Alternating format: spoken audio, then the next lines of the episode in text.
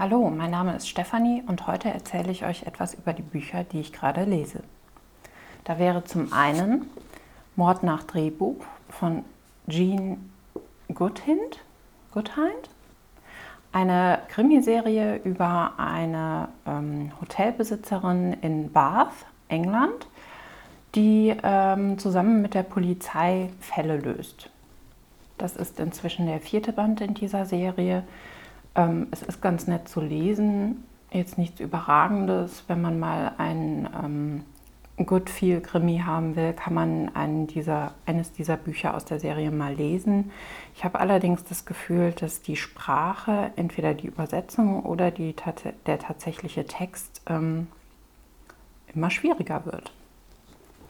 Es werden Dinge wiederholt, es werden ähm, Dinge beschrieben, als wäre man doof als Leser. Unglaublich viele Metaphern und das ist schon ein bisschen anstrengend zu lesen. Als zweites Buch lese ich Ein Liebling der Götter von Sybil Bedford.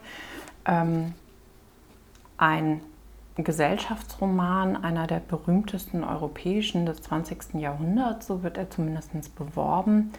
Es ist die Geschichte von Constanza, einer jungen Frau, die in Dekadenz und ein klein wenig Verrücktheit aufgewachsen ist.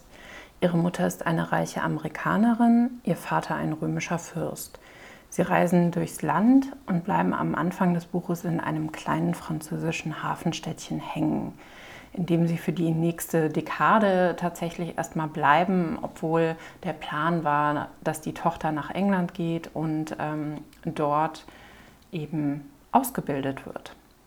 Ich bin noch nicht sehr weit in diesem Buch, habe gerade mal das erste Kapitel gelesen und freue mich ehrlich gesagt schon auf die weiteren.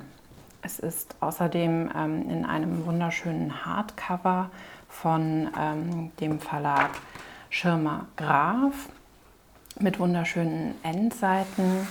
Ähm, ja, ein wirklich bibliophiles Buch, was man auch gut verschenken könnte.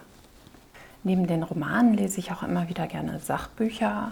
Aktuell befinde ich mitten in dem Buch Projektmanagement für Kulturmanager von Armin Klein.